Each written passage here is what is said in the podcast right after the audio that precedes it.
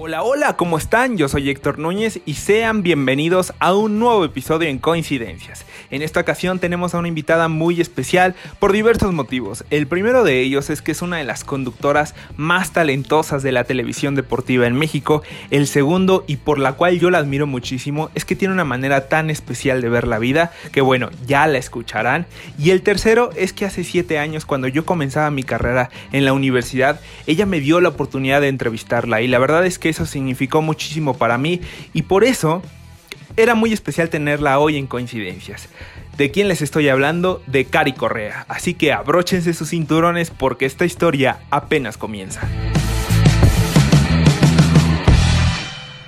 Encantada de escucharte y yo creo que es por el cariño que nos tenemos, eh, porque es mutuo y aparte es lindo recordar hace siete años cuando nos conocimos y me hiciste mi primera entrevista, que imagino que por ese cariño me haces esta presentación tan bonita. Muchísimas gracias y encantada de verte de nuevo, aunque sea en esta nueva modalidad virtual. Sí, sí, el periodismo sin duda ha migrado a estas nuevas plataformas. Digo, tú lo sabes más que nadie, haces Sports Center a través de, una cámara de celular y, lo transmites en, cadena internacional, así que tú lo sabes más que nadie. Oye, eh, ha sido como mi gran prueba en la cuarentena o confinamiento de aprender de la tecnología y sí, gracias a Dios, afortunadamente ahora contamos con estas herramientas para poder seguir estando comunicados. Y justamente hablando de la cuarentena, ¿cómo has pasado ya estos más de 60 días que llevamos encerrados cada uno en nuestras casas? ¿Cómo lo has ido superando día tras día? Yo ya perdí la cuenta de cuántos días llevo yo, porque además yo empecé antes, porque tenía a mi papá conmigo en casa, este, ya una persona, pues ya sabes, eh, mayor que está dentro de ese sector vulnerable. Y pues yo decidí eh, encerrarme en casa como 15 días antes, solamente salía al trabajo, pero con muchísimas, muchísimas medidas de seguridad, obviamente por cuidarle a él y perdí la cuenta ya de los días, creo que no ha sido sencillo para absolutamente nadie y yo lo que trato es de mantenerme activa mentalmente, físicamente eh, y ahora sí que todos esos pendientes que tenía en mi cabeza los plasmé en una hoja de papel y ahí voy tachándolos, tratando de aprovechar el tiempo lo más que se pueda. Me ha parecido muy interesante cómo has decidido afrontar esta cuarentena. Bueno, lo veo a través de tus videos de Instagram, estos videos que has hecho, un poco terapéutico, supongo, de, incluso pintaste algunos muebles, algunas mesas ahí antiguas que tenías y decidiste remodelarlas. Cuéntame esto, ¿cómo te ha ayudado a superar la cuarentena? Pues que yo soy muy inquieta, la verdad. Eh, la gente que me conoce sabe que es verdad. O sea, como que no me sé quedar tranquila. Imagínate, nosotros que vivimos, respiramos, absorbemos muchísimo deporte y que de repente haya existido un parón así de brusco en todo el mundo en la cuestión deportiva, es como que te deja un vacío súper grande y no sabes para cuándo va a volver. Ahora ya poco a poco algunas ligas van retomando la acción, pero pero la verdad es que tenía que mantenerme ocupada, entonces me invento muchas cosas, eh, la cocina, experimento, eh, sí, pinté muebles, he pintado paredes, eh, he estado también inventando nuevas recetas de cocina, hago, seguramente te habrá pasado y a mucha gente también, ahora estoy reencontrándome con muchos amigos, aprovechando también estas juntas a través de plataformas. Y bueno, los días que se pueda trabajar desde casa y no hay un solo día que no haya entrenado en mi casa. Así que mucho ejercicio también. ¿Cuáles fueron los planes que, el coronavirus te, detuvo un poquito? Pues mira, para empezar, y lo digo con mucha nostalgia, yo este año estoy cumpliendo, estoy por cumplir 10 años en ESPN. Y, y la verdad es que yo imaginaba, o sea, cuando arrancó este 2020, imaginaba que iba a poder eh, celebrarlo con todos mis compañeros en los shows, haciendo lo que más me gusta, eh, agradeciendo a mis jefes por esta maravillosa oportunidad que me dieron hace 10 años, bla, bla, bla. Pero uh, ya sabes, uno hace mil planes en su cabeza, o como diría la famosa frase por ahí, quieres hacer reír a Dios, cuéntale tus planes. Y al final me sorprendió todo esto. Y creo que ha sido también, si de por sí es un momento melancólico para todos, para revalorar con quién estamos, si estamos en el lugar correcto, si estamos haciendo justo lo que más nos gusta, ya de por sí eh, es un sentimiento como melancólico, para mí lo está haciendo doblemente porque empiezo a reflexionar sobre la afortunada que he sido durante estos 10 años. He estado viendo muchas fotos de este camino maravilloso, tantas coberturas, tantas emociones vividas y, y que además las he podido compartir con gente que quiero tanto. Y, y de verdad que ha sido una reflexión bien importante de yo ya no concibo mi vida sin deportes, de ninguna manera, de aquí en el futuro. Entonces, eh, no sé, muy agradecida, feliz con la vida por esta maravillosa oportunidad y sí, se nos, se nos apagó el mundo del deporte por un rato, poco a poco va retomándose y creo que al final nos sirve a todos para valorar lo afortunados que éramos. Y creo que lo sabíamos, o sea, sabíamos lo afortunados que éramos, pero ahora lo sabemos más, lo sabemos con mayor fuerza. Justamente pensando en la entrevista de aquella época, quiero repetirte una de las preguntas que te hice en ese momento para justo ver en qué has cambiado. ¿Cómo te describirías como persona y también como, como conductora deportiva? Mm, yo creo que como uno es en la vida, o sea, e, eres igual en general, o sea, uno no puede ser eh, apasionado en algo, o sea, como a lo mejor tu trabajo o en el deporte o eh, apasionado en tus relaciones personales y, ¿sabes? O sea, como que no puedes eh, ser de una manera y después mostrarte en la pantalla de otra forma. Es muy difícil eso. Es como manejar una, un personaje que no eres. Y yo siempre me he considerado súper apasionada en todo lo que hago. Si decido estudiar un idioma, voy hasta el fondo. Si cuando yo abracé los deportes, decidí ir hasta el fondo y no he parado. Y siento que estoy en una carrera continua de aprendizaje donde estoy consciente que nunca, nunca, nunca me voy a graduar y me encanta además. Y soy igual de apasionada en general con mis relaciones personales, con mi familia, con mis hermanos, con mis papás, los abrazos, los, eh, eh, con mi esposo, obviamente, con mis amigos. Eh, soy una convencida de que hay que exprimir el instante porque mira, este momento que estamos viviendo es una muestra de ello. Nunca sabes cuándo vas a dejar de tener esa oportunidad. Oye, Cari, y a lo largo de todos estos 10 años que has estado en ESPN, ¿con qué dificultades te has encontrado? Sobre todo porque, bueno, ya lo sabemos en qué momento tan crítico se, encuentra la, sociedad mexicana, una sociedad mexicana llena de, micromachismos, macromachismos. ¿En, qué, en qué, qué complicaciones te has encontrado? Yo creo que, a ver, Hace un momento te decía que siempre me he considerado muy afortunada porque tengo un micrófono de frente donde puedo expresarme libremente y donde sé que ocupo un lugar que muchos otros quisieran ocupar, porque esta es una profesión muy envidiada. Somos de verdad bien afortunados. Pero también estoy consciente de la responsabilidad que llevo por ser mujer, porque eso le abre las puertas a a otras chicas, a una nueva generación que viene pujante y que viene peleando por una igualdad de derechos laborales y que yo siempre hablo con, cuando hablo con jóvenes acerca de estos temas, hago referencia a que cuando yo era chica, yo no tenía una imagen femenina en México que hablara de deportes. Entonces, quizá por eso a mí nunca se me cruzó por la mente pensar que, que, los deportes podrían ser una posibilidad para mí. Sabía clarísimo que mi vocación estaba en los medios de comunicación y que quería hacer televisión, pero siempre como que estaba buscando en qué ámbito, en qué área, ¿no? Y, y ese descubrimiento me llevó a pasar por temas como di el clima, hablé de cine, hablé de entretenimiento, de teatro, de, daba, eh, no sé, reseñas de, de conciertos, bla, bla, bla, bla. Y la verdad que no se me ocurría, como que no pasaba por mi mente el tema deportivo, porque lo que no conoces es difícil para tu configuración tenerlo presente. Y sin embargo escucho a colegas de otros países que para ellas era muy natural ver mujeres hablando de deportes en los canales de televisión o mujeres practicando deportes. Y creo que, y creo que eso les ayudó a que desde muy jóvenes supieran que querían dedicarse al periodismo deportivo. Yo hubiera querido eh, descubrirlo muchos años más atrás, ¿no? Eh, creo que hubiera sido una gran oportunidad para mí haber tenido, en vez de 10 años en ESPN, a lo mejor ya haber tenido un camino recorrido previamente también en los deportes. Pero bueno, las cosas se dieron como se dieron y creo que también gracias a mi empeño, a mi trabajo diario, a veces hasta a mi terquedad, eh, me he colado en espacios donde yo he querido, eh, donde he querido hablar, por ejemplo, en temas de NFL, y después la recompensa es ver que gracias a eso y a ese trabajo de años se ha abierto el espacio para que hayan llegado otras compañeras mujeres a un, a un lugar donde no estaba considerado en su momento que hubiera mujeres hablando de NFL. Entonces, esa es mi, mi recompensa. Y sí creo que aún al día de hoy, cuando hemos avanzado tanto, las mujeres tenemos que seguirnos preparando el doble y tratando de demostrar el doble para ser medianamente reconocidas.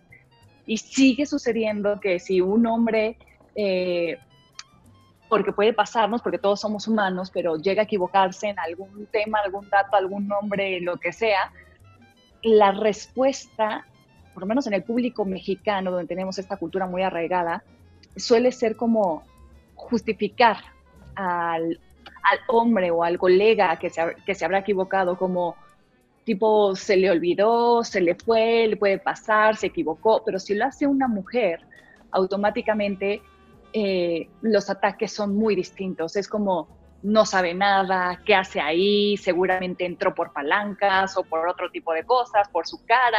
Entonces, creo que en la medida en la que nosotras seamos conscientes de que llegamos, llevamos ese gran peso encima y sigamos poniendo el tema sobre la mesa, eh, va a seguir siendo importante para que avancemos juntas, para que eh, empecemos a romper con ese tipo de conversaciones que muchos no se dan cuenta que ya las traen quizá integradas.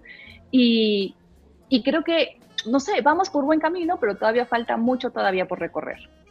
Justo lo que comentabas pasó hace poco con el caso de Myron Reimers, en la, en la, narración de un partido de la Bundesliga, del primero en, el regreso. O sea, durante ese fin de semana su nombre fue trending topic en Twitter y, no pararon los insultos y no pararon de, señalarla cuando, justo lo que comentas, cuando cada 15 días, cada, cada 8 días vemos a muchos hombres narrando fútbol y muchos de ellos se equivocan y lo hacen mal.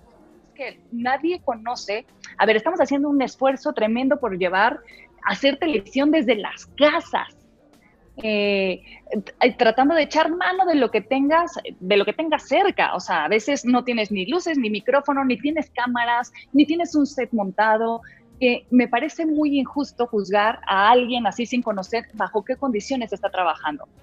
No pretendo juzgar a nadie, tampoco voy a justificar a nadie, pero la verdad es que es, sí me parece injusto por parte del público en general o de redes sociales, porque ahora en las redes sociales todos son expertos de todos los temas, ¿no? Eh, gente que empiece a opinar acerca del trabajo de una profesional, porque conozco a Marión y me consta que es una profesional y es una mujer sumamente preparada. Me parece ingrato juzgar eh, lo que muchos llamaron como un error o una equivocación cuando quizá no lo fue porque a lo mejor lo que ella estaba viendo iba acorde con lo que ella iba narrando pero bueno, tampoco está ella para estarle justificando, dándole razones a todo el mundo sobre bajo qué condiciones está trabajando. Yo creo que todos estamos haciendo un enorme esfuerzo por eh, sacar la casta en estos momentos y de dar lo mejor de nosotros mismos. Este podcast nos encanta viajar a través del tiempo y mm. yo quiero saber cómo fue justamente aquel Super Bowl que ibas a cubrir después de la entrevista, cómo fue, cuáles, cuáles son las anécdotas que recuerdas de este, de este primer Super Bowl un primer Super Bowl jamás se olvida. Eh, y creo que fue para mí muy impactante darme cuenta de la fiesta que es para los Estados Unidos un supertazón. Toda la semana esa ciudad se vuelca absolutamente hacia la NFL, se llena de fanáticos, no nada más de los equipos que llegan a, la batalla por el título, sino de, los, de las 32 franquicias de la NFL. Es de verdad una experiencia padrísima, inexplicable. Quienes hayan tenido la fortuna de poder vivir una semana de Super Bowl saben a lo que me refiero. Los que no, tenganlo como en su, este, en su bucket list, como un tema pendiente por cumplir, porque de verdad es una experiencia súper linda.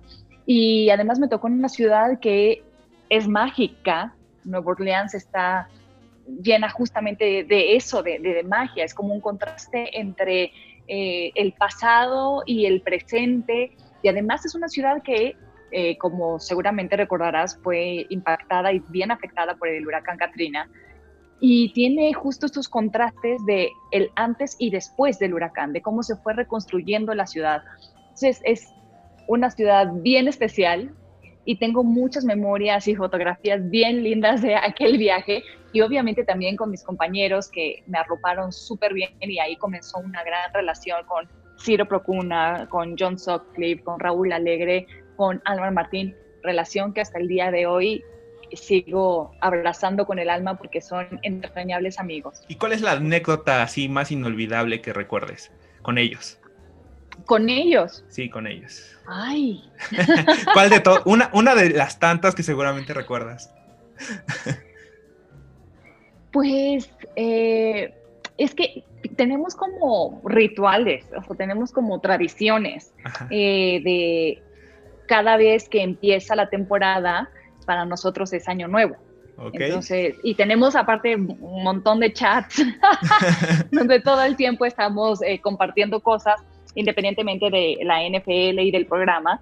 Y también tenemos nuestro ritual de que en la semana del Super Bowl tenemos escenas específicas, o sea, escenas de, de, de, del grupo, de amigos, y, y hay un, una tradición donde aquellos que sea su primer Super Bowl eh, tienen que pagar la cuenta completa de toda la mesa. Pero el tema es que año con año la mesa va creciendo más y más.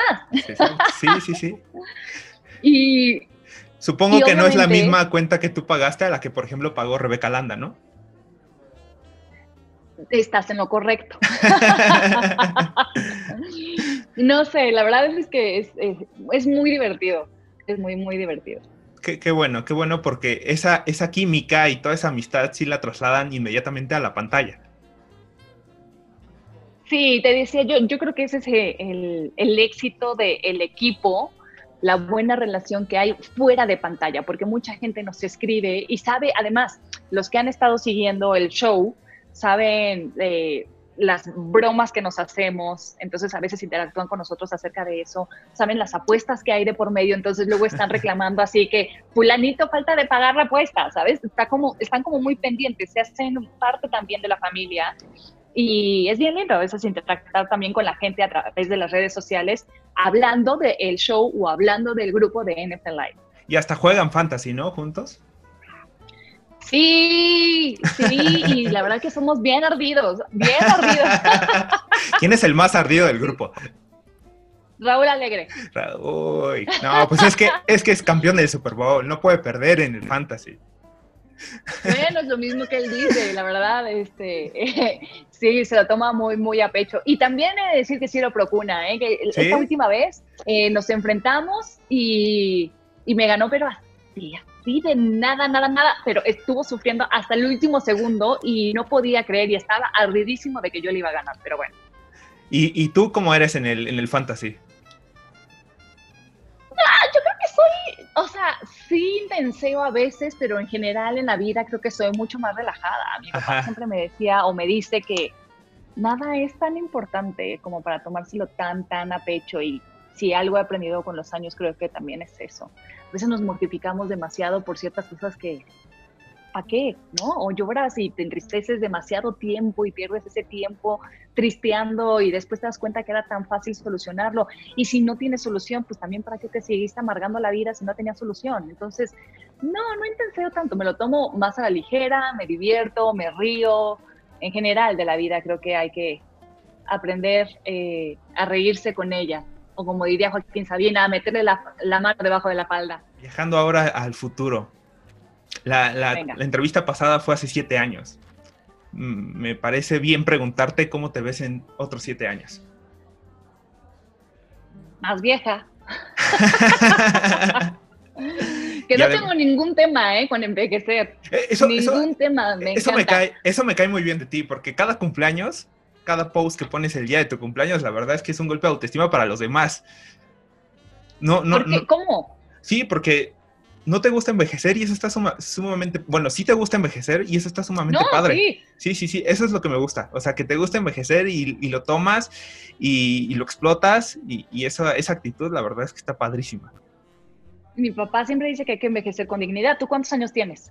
tengo 25 y yo me siento ya así como en octubre cumplo 26, estoy ya estaré más cerca de los 30 y me siento así volviéndome loco. Pero tu actitud, pero falta vivir la mejor parte. pero justo tu actitud me contagia de, alegría de eh, que vengan esos 30. Mira, te voy a animar y si alguien ve esto, que también le sirva de ánimo. Yo, ahora con mi esposo digo que somos como eh, dos adolescentes con toda la energía encima, pero con lana y sin papás. Eh, ya nadie te dice qué es lo que tienes que hacer. Exacto, muy buena, muy buena filosofía de vida. Lo voy a tomar así para mi cumpleaños. Lo voy a tomar así. Pero bueno, además de la edad, ¿cómo te ves ah, profesionalmente? Sí, Este, pues, o sea, si por mí fuera, y ojalá también lo escuchen mis jefes, eh, yo quiero seguir en ESPN toda la vida. Y me gustaría tener, o sea, dentro de mis, obviamente, sueños y proyectos está el algún día cubrir unos Juegos Olímpicos, que es un, este, una tarea pendiente. Y también me encantaría, porque además sí me considero muy buena entrevistando. Ahora sí que, como diría mi abuela, sacándole la sopa a la gente. Qué nervios. Entonces yo estoy eh, entrevistando a la que es muy buena entrevistando, sí. Sí, y te voy a decir una cosa, es una cuestión muy rara estar de este lado, porque uno está acostumbrado a ser el que hace las preguntas, no a que te hagan las preguntas, nunca sabes por dónde va a venir la bola, pero bueno, me encantaría algún día tener un programa de entrevistas. Eso estaría bastante padre. ¿Y a quién te gustaría entrevistar? ¿Quién te hace falta? Uy, montones, pero, pero fíjate que he soñado mucho con entrevistar a Loco Bielsa. Creo que sería un deleite, una sabrosura poder escucharlo. Yo sé que se tarda en cada respuesta muchísimo, pero no me importa. Me, me, emboba cada vez que lo escucho. Eh, creo que habla con, con, un arte, con una poesía acerca del fútbol que es delicioso escucharlo. ¿Y a qué deportista mujer te gustaría entrevistar? Ay, qué buena pregunta. Bueno, Simone, Simone Biles. Eh,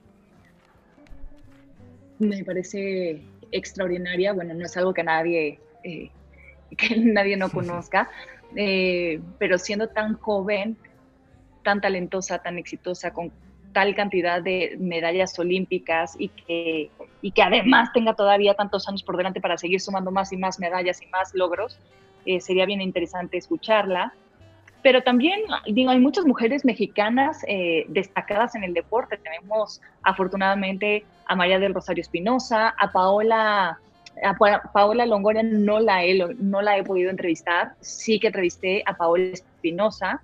Eh, y, y, no sé, ahora en el fútbol mexicano hay muchas mujeres que también están sacando la casta y que están demostrando que son tan habilidosas como cualquier caballero que ha desempeñado el balonqué eh, el balompié en México. Eh, y bueno, por ejemplo, tenemos a una Charlene Corral que siempre ha sido aguerrida dentro y fuera de la cancha. Y no sé, siento que todas tienen una historia eh, bien interesante por, por, contar. Nada más hay que eh, darse un clavado a cada, en cada una de las historias, ¿no? Pues Cari, para mí fue un placer tenerte aquí en Coincidencias. La verdad es que te lo he dicho en reiteradas ocasiones en estos 30 minutos. Me da un gusto tremendo poder volver a, entrevistarte. Me da mucho gusto también cómo has crecido a lo largo de no solo estos siete años, a lo largo de estos 10, a lo largo de toda tu vida. Y pues muchas gracias por este tiempo. Gracias a ti, Héctorín. Qué gusto escucharte, qué gusto verte de nuevo. Así es. Y a ver si nos encontramos de vuelta dentro de los próximos, en, unos siete años, para una nueva entrevista. O, mejor antes, sí, porque siete años es muchísimo tiempo.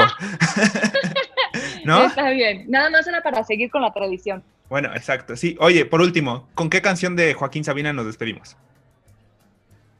Mm, digo, no tiene nada que ver con esta entrevista. No, no. Pero puede ser. Sí. Mira, y para ponernos de buenas, porque es una de mis favoritas, pero porque es así súper prendida, la del pirata cojo. Venga, la del pirata cojo. Nos vemos. Y como además sale gratis soñar y no creo en la reencarnación, con un poco de imaginación partiré de viaje enseguida a vivir otras vidas, a probarme otros nombres a colarme en el traje y la piel de todos los hombres que nunca seré. Pero si me dan a elegir entre todas las vidas,